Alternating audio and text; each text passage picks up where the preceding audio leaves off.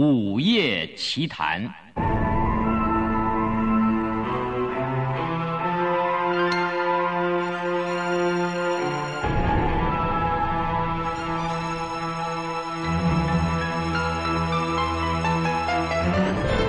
怪盗亚森罗平。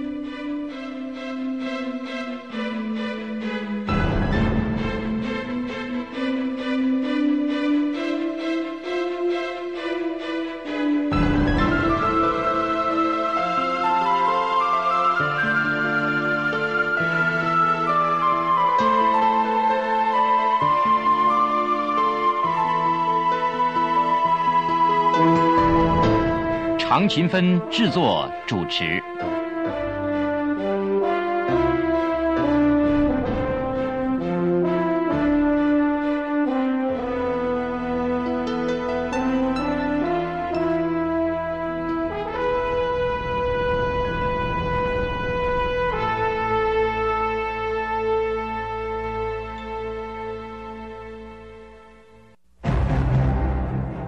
大新闻：亚森·罗平被捕。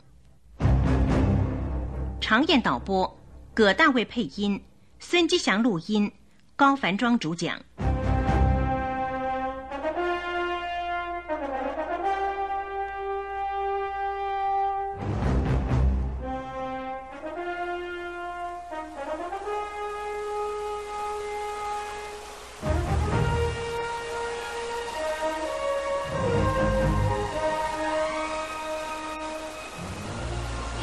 说那个亚森罗平在船上，哟，那话可是真的？怎么不是真的？听说啊，是用假名化了妆，混在头等客房里。呃，好可怕！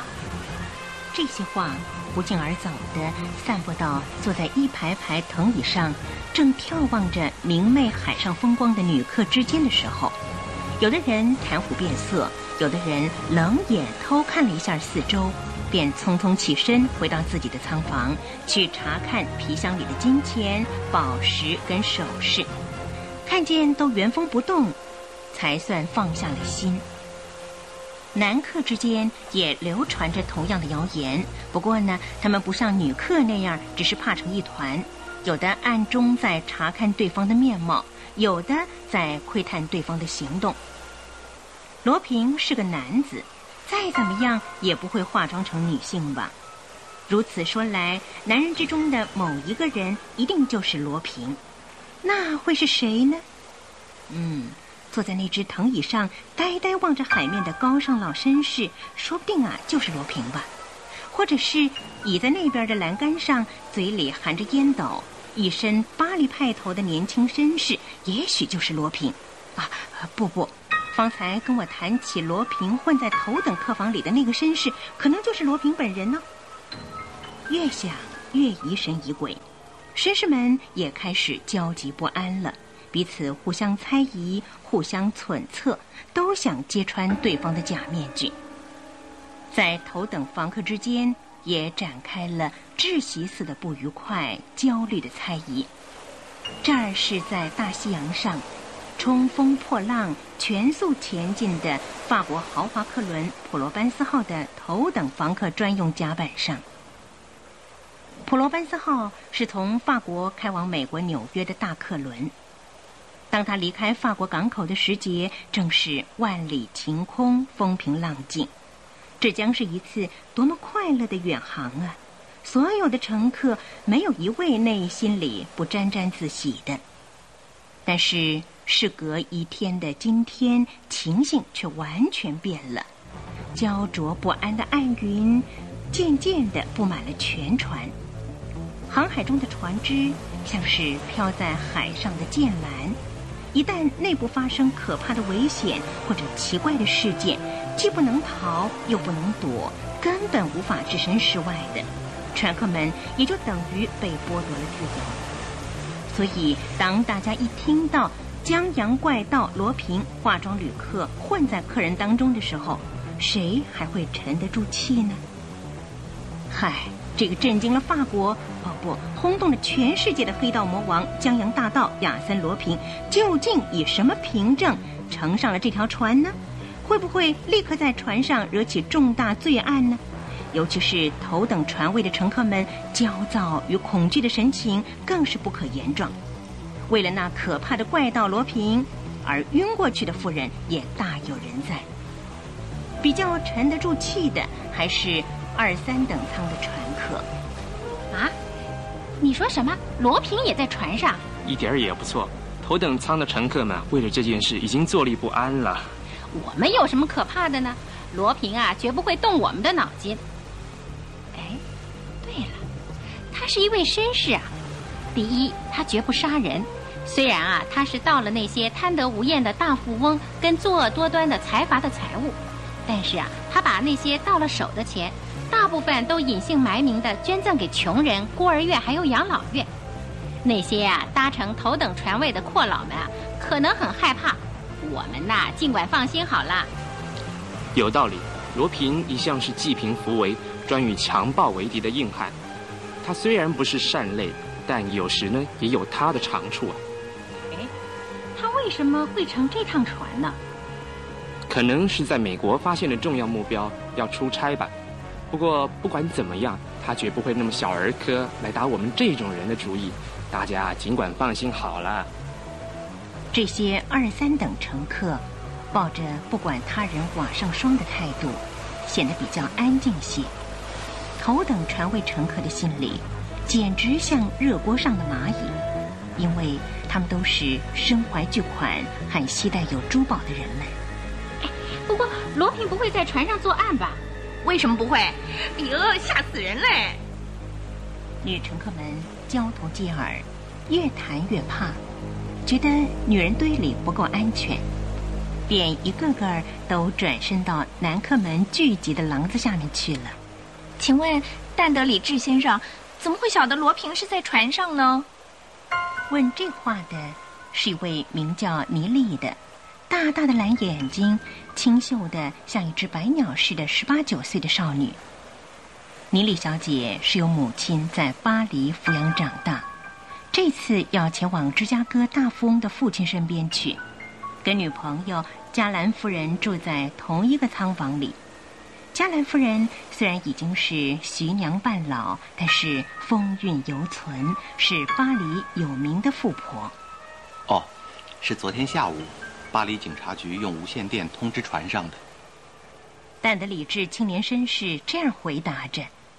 这两个人从一上船时候起，立刻就成了朋友，以后便经常看到他们俩形影不离的坐在甲板的藤椅上，瞭望着大海谈天或者看小说。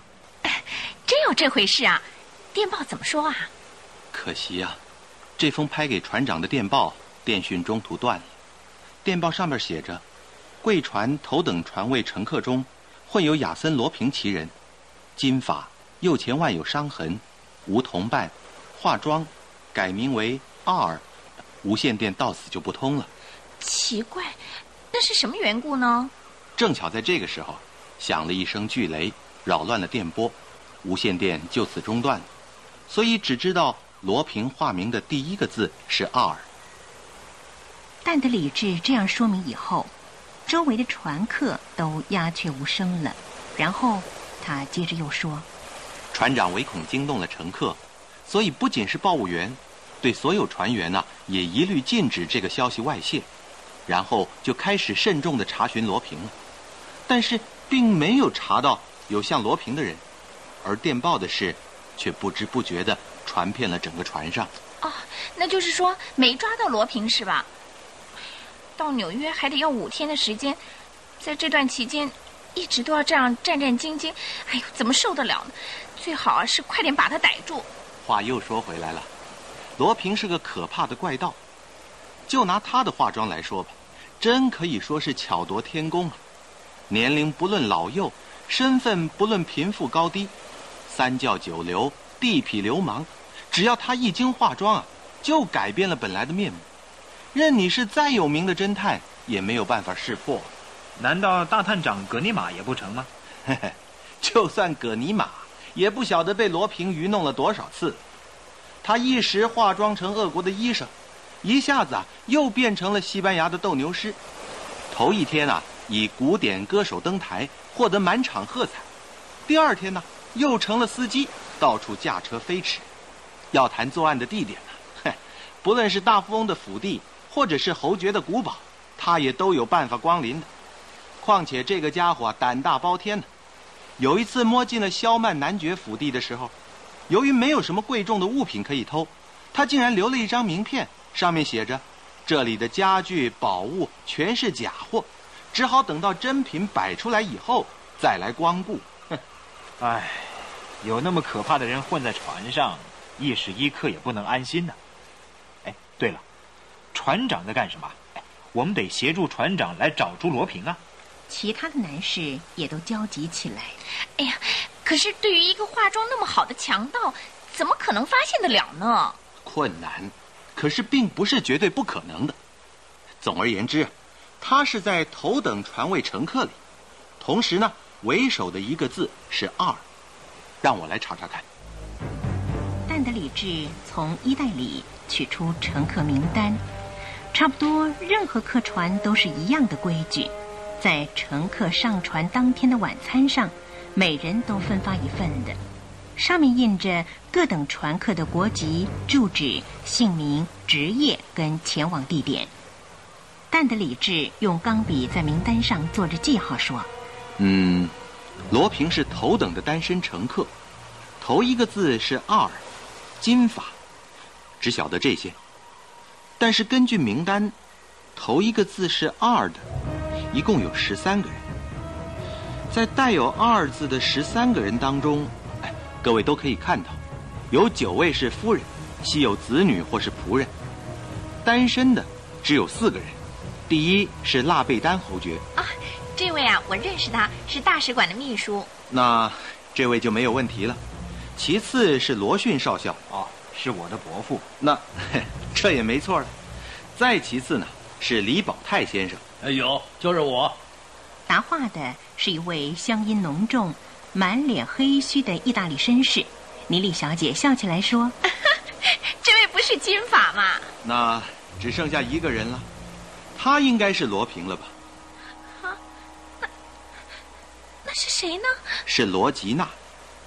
有谁认识罗吉娜先生？没有人回答，谁也不知道罗吉娜是何许人。气氛立刻变得沉重起来。正在这个时候，有一位绅士从甲板上走下来，要通过廊子。尼丽小姐一眼看到，哎，那位就是罗吉娜先生。哎，罗吉娜先生，快过来，快！罗吉娜满脸笑容的走过来，问着：“什么事啊，妮莉小姐？”是一位年轻、运动员型的绅士。乘客们一接触到他的面貌，大家都长叹了口气。他生着满头倒地的金发。罗杰娜对于众人的惊讶，好像并没有发觉似的，坐在妮丽小姐身旁，两个人很亲热似的点头为礼。看到这个情形，但德理智觉得有点不是味道，因为他从刚踏上这条船，就对尼丽小姐有了好感。但是，这个罗基娜青年绅士也很想跟尼莉接近，几天以来一直缠着尼莉，极力想妨碍但德理智跟尼莉亲近。换句话说，但的理智跟罗基娜之间，暗中对于尼莉小姐的感情已经形成了一种激烈的争夺战。哎，罗基娜先生，大家怀疑你是罗平，你看，你把你的处境说一说嘛。当然了，被怀疑又有什么办法呢？头一个字是二，单身旅行，又是金发，再加上连你都不知道我是什么人，也许啊，我就是罗平吧。罗杰娜说完，大笑了起来。这是真话还是笑话？谁也不知道。不过，只见他面色变得苍白，眼神也有异样的光彩。使大家都一愣，啊，这个人也许就是罗平。那话是故意说的，很像罗平的大胆作风。当着众人自称是罗平，在他根本就是司空见惯的事。大家都用警戒的眼光看着他，这么一来，史尼利沉不住气了，用两只大眼睛注视着罗金娜，意思好像是说，在这种时候怎么可以开玩笑呢？并且问着：“但是你的手腕上有伤痕吗？”“嗨，那可没有。”他仍然笑着，但却显得有点神经质似的，卷起袖子给大家看。“哎，没有啊，根本没有伤痕嘛！”哎，啊，根本不是罗平。这太好了，有些妇女乘客这才算放下了心。但是，但的理智却是一愣，腕上的确没有伤痕。然而，他伸出来的是左手啊，电报上说右腕有伤痕。但的理智跟尼利交换了个眼色，尼利刚要开口说什么，刚好在这个时候。他的同伴加兰夫人大惊失色地跑了进来，他慌成了一团，好像有话要说，却急得说不出口来，脸色铁青。人们觉得有意，都围了过来。加兰夫人，发生什么事情了？宝石，我的宝石，还有钻戒、珍珠，全全部不见了！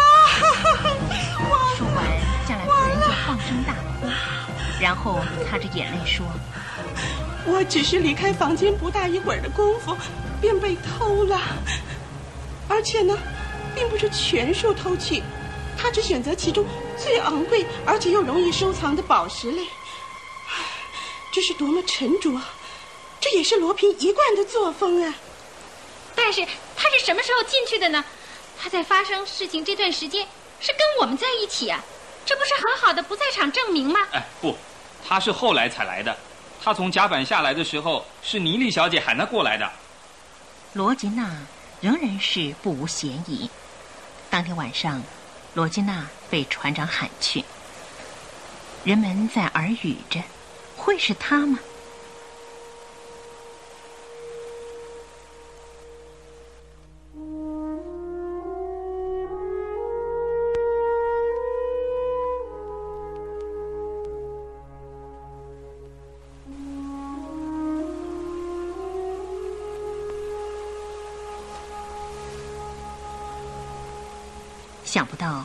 第二天罗吉娜又跟平常一样，叼着烟斗在甲板上坦然自若地散步。哎，据说啊，并没有拿到罗吉娜偷窃宝石的证据，而且啊，他还有宝斗士大商人儿子的证明呢。再加上两手腕上连破皮的擦伤都没有。哎，不过我看这都不足为凭。如果是罗平伪造几张证明，还不是拿手好戏？就算是有伤痕。擦一些特种油膏，也许骗得过去。哎，对哟，一个单身旅行的人，头一个字是二的金发人，哼，除了他还会有谁呀？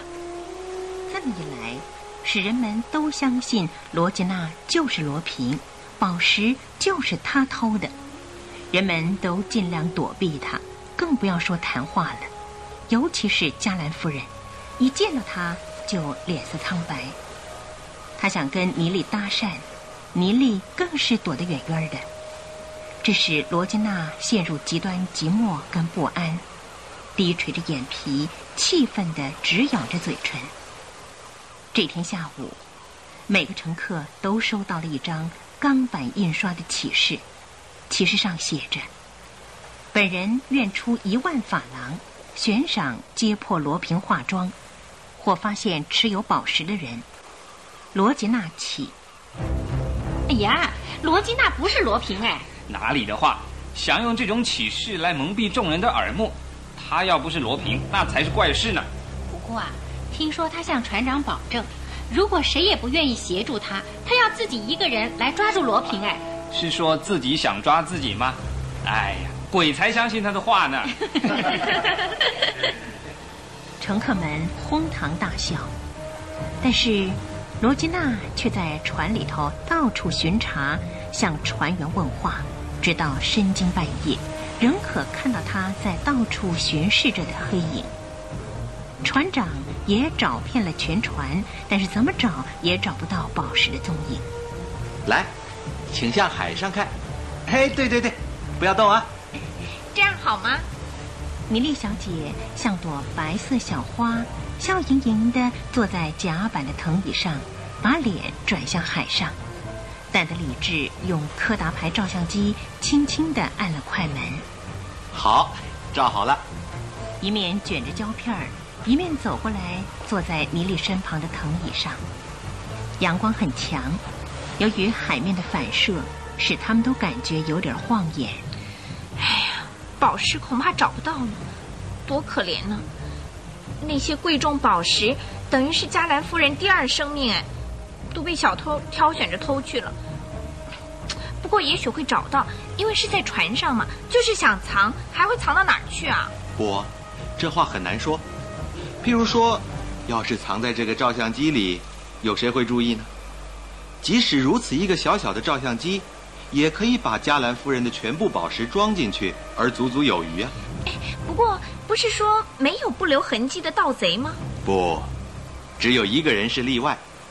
那就是亚森·罗平，哦，那个家伙一向不做留下痕迹的傻事。我认为船长跟罗吉娜像捉跳蚤似的，在船上到处乱找，等于白费功夫，哼哼，太愚蠢了。但的理智冷笑着说：“他好像对于妨碍尼莉跟自己交往的罗吉娜遭受这般困扰，感到格外的痛快。”同时感到能够如此跟尼莉两个人单独谈天而高兴的不得了。罗平究竟是怎么样一个强盗呢？听说大家都称他是怪盗绅士，那既然是窃盗又是绅士，这不是很奇怪的事情吗？这才不奇怪呢，尼莉小姐，他的确称得上是个绅士啊。接着，但德理智把他所知道有关罗平的事全盘说给尼莉听。真的吗？嗯，罗平虽然是做坏事，却是个好人吗？说的对，尼莉小姐。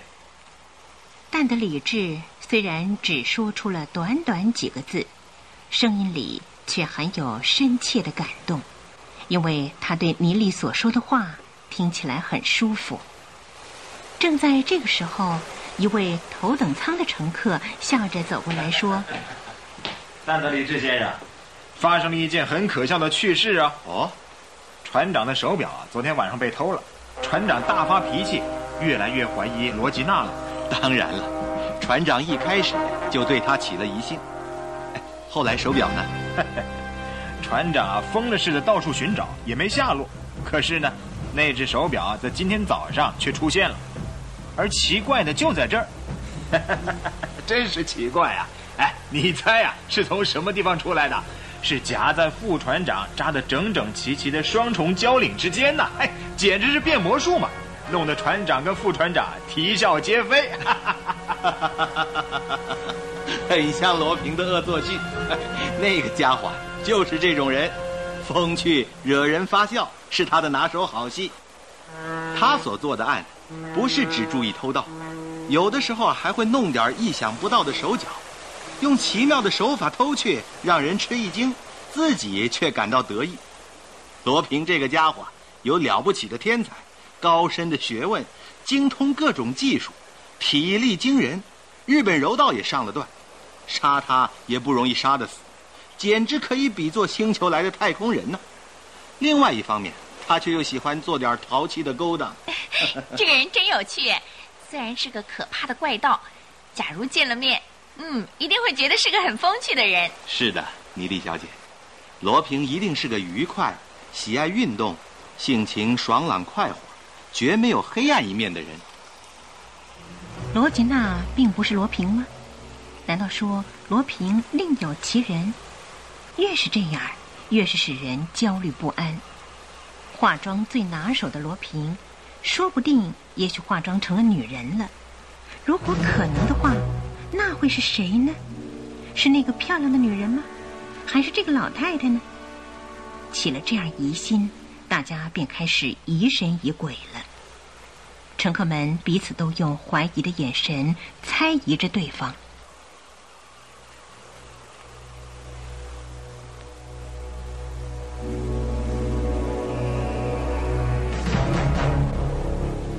有一天夜里。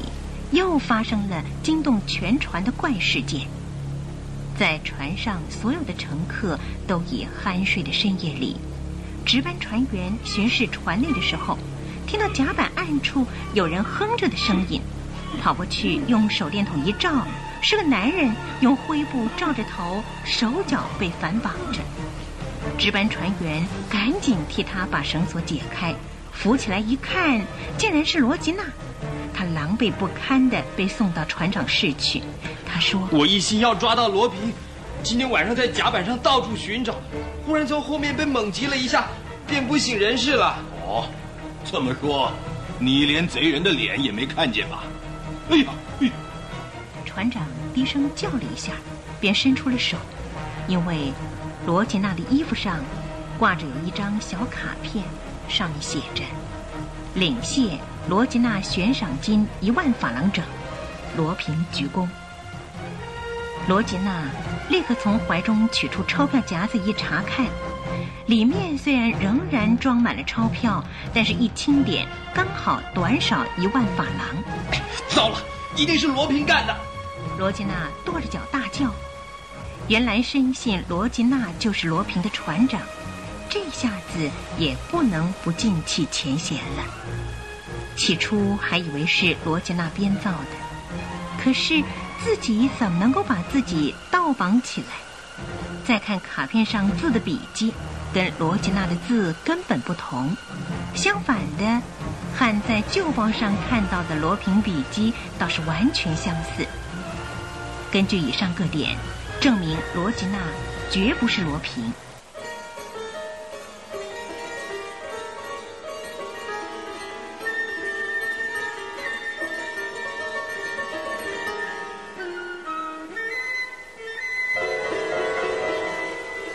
第二天早晨，乘客们又开始耳语了。哎，这罗吉娜是大山谷的少爷，不是罗平啊。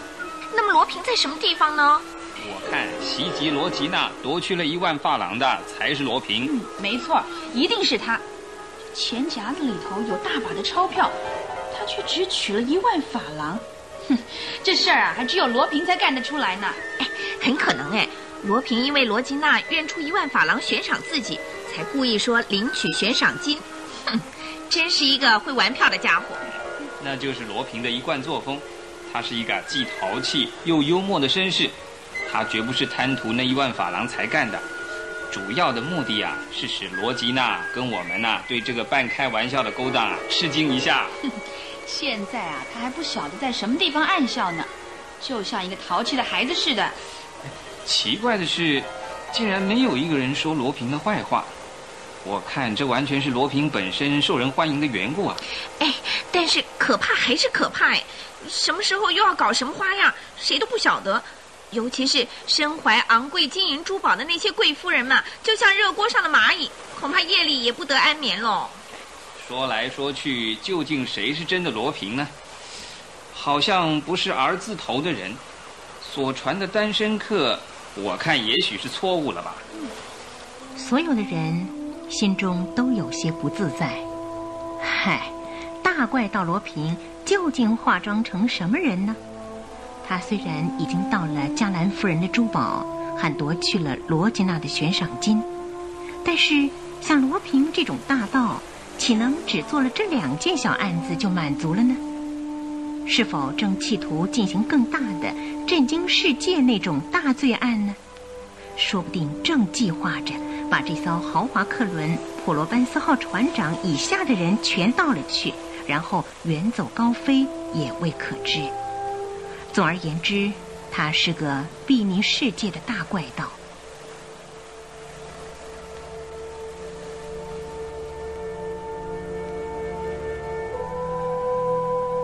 妮丽小姐满怀留恋似的，用清秀的蓝眼睛看着蛋的理智。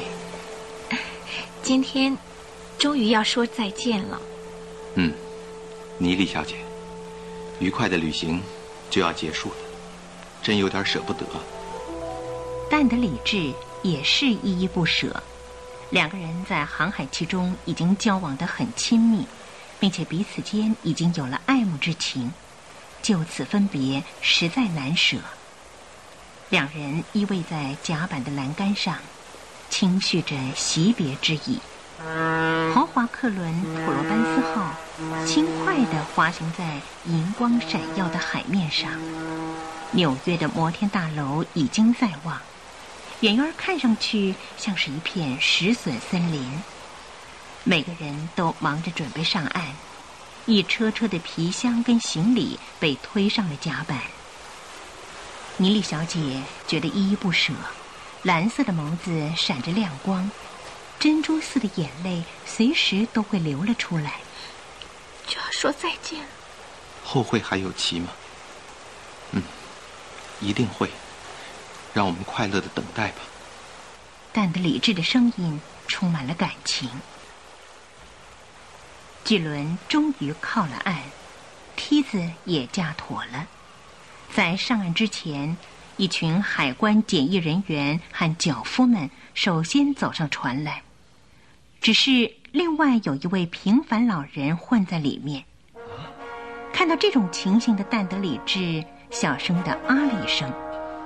尼莉小姐感到有意，随即问道：“什么？在那船梯出口的地方，有一个老人吧？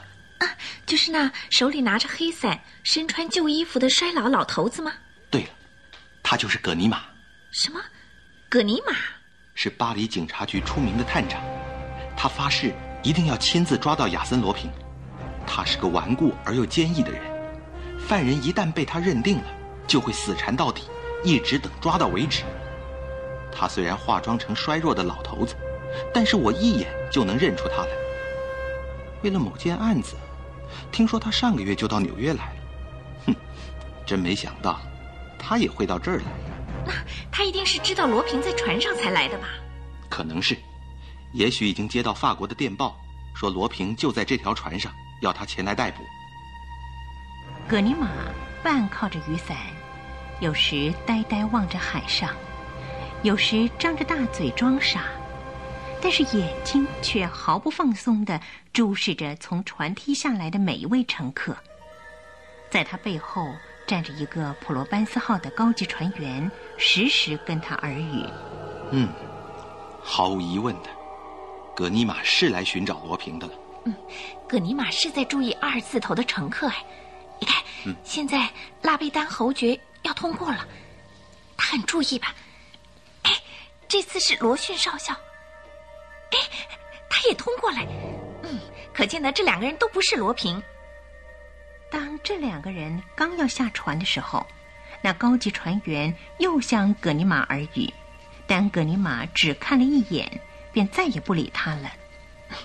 这次轮到意大利人李宝泰了。哎，又放行了。啊，这次是罗吉娜。罗吉娜接近了梯子口，葛尼玛已经蓄势以待。看上去两个人的脸色都绷得紧紧的。没猜错，罗吉娜就是罗平。好像真的在怀疑他。哦，对了，我想给葛尼玛跟罗吉娜拍张照片。尼迪小姐，哎，请你用我的照相机拍一下哦，因为我的两只手都提着东西。尼莉取下挂在蛋德里治脖子上的照相机。哎呀，来不及了，太可惜了。蛋德里治惋惜地说：“罗吉娜已经由葛尼玛面前通过，并且扬长而去了。又放过？那么罗平是谁呢？哎，真的，究竟是谁呢？”妮丽说着，回头看了一下。甲板上只剩下二十几个人了。来，我们也下去吧。嗯，但的理智两只手提着行李接近梯子口，明丽拿着照相机跟在后面。哎，等一下！格尼玛说着，眼神突然一亮。本来是个衰弱老人，突然之间年轻起来，身长也增高了。但德理智停下来。你是喊我吗？正是，你就是亚森罗平。格尼玛声色俱厉地说，但德理智笑了起来。开玩笑，我是但德理智。哼，但德理智早在三年前死在马其顿了。胡说！既然死了，我怎么会站在这里呢？喏，这是身份证。但证件确实淡得理智的东西。至于你如何拿到手的，警察局已经调查的清清楚楚。哼。岂有此理！哎，你精神不正常吧？罗平是用二字头的化名乘船的，那是你搞的手法。二字开头，单身客、金发等等，都是蒙骗警察耳目的手法。不过，只有一件事你却无法欺骗，就是这个。蛋的理智大叫起来，因为他右手腕上的旧伤还没有复原。蛋的理智好像已经认输，微微一笑，然后回头看了看尼利，只见他脸色苍白。呵，罗平就是这个人呐！从内心里喜爱的如此出众的青年绅士，竟然是罗平啊！尼利几乎要昏过去。用充满泪水的大眼睛直望着他，但的理智内心也充满了歉意、悲伤跟寂寞。他也用歉疚的眼神回答他：“罗平是真心爱着尼丽的，竟然在他的面前被捕，羞耻跟难过使他的脸色青一阵紫一阵的。他孤寂的，好像有好多话要说似的。”一直看着尼利，然后把视线停在尼利提着的照相机上。尼利看到这种情形，当即若有所悟。啊，对了，这照相机里藏着那偷来的珠宝。记得戴德里治说过一次，照相机也可以隐藏珠宝这些东西。想到这儿，尼利提着照相机的手便颤抖起来。心中却联想到，只要这个不被侦探们拿到手，罗平也许会因为证据不足而被释放。尼利仍然提着这个照相机走下船梯，罗平一直目送着他。只见尼利走到船梯中间好像有点目眩，先用一只手扶着额角，摇摇晃晃，竟把照相机落入海中，然后抓住栏杆。一步一拐的走了下去。谢谢你，尼利。罗平心中喊着。尼利的背影终于消失在岸边的人群中。罗平对于尼利的袒护自己不生感激，但却不愿依靠一个弱女子来逃避自己的罪恶。他坦然的把两只手伸到格尼玛的面前。格尼玛，你胜利了。好吧。靠起来吧，不需要，只要你自动的承认，我晓得你就不会再逃避了。况且，只要你想逃，手铐对你是毫无作用的。我不愿意让我的好对手当众受辱，一起走吧。可尼玛，你真是个行家，这么一弄，等于给我戴上了无形的手铐。反倒使我想逃也不能逃了。不过你能看破我是罗平，的确不简单。我真佩服你的眼力。这次就让你立个大功好了。只是有个条件：到达巴黎监狱以前，我绝不乱动。以后可就说不定了。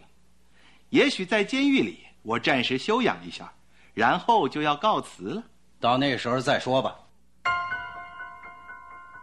格尼玛面上毫无表情，罗平依然是爽朗的笑着，和格尼玛并肩走下了船梯。